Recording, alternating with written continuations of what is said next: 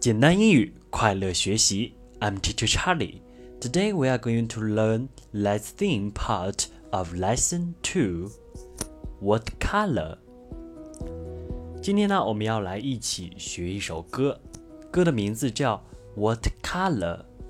查理老师先读一读歌词。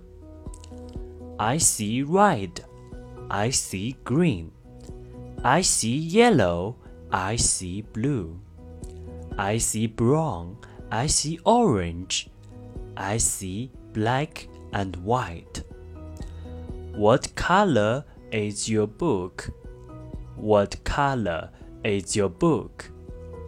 It's red, it's red, it's a red book. 接下来，我们一起来唱一唱这首歌。I see red, I see green. I see yellow, I see blue, I see brown, I see orange, I see black and white.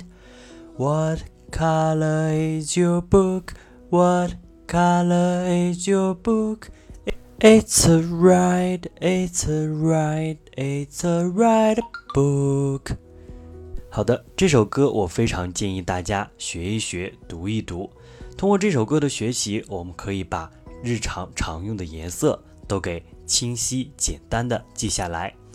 接下来，我们通过打拍子的方式来一起唱一唱这首歌。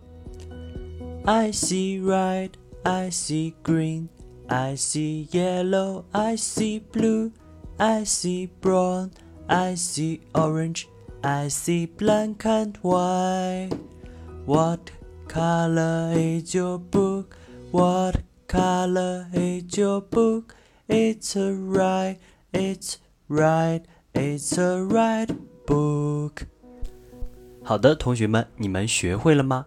在我们想要唱这首歌之前，一定要多读几遍歌词，熟能生巧。就像英语里面说的，Practice makes perfect. What color?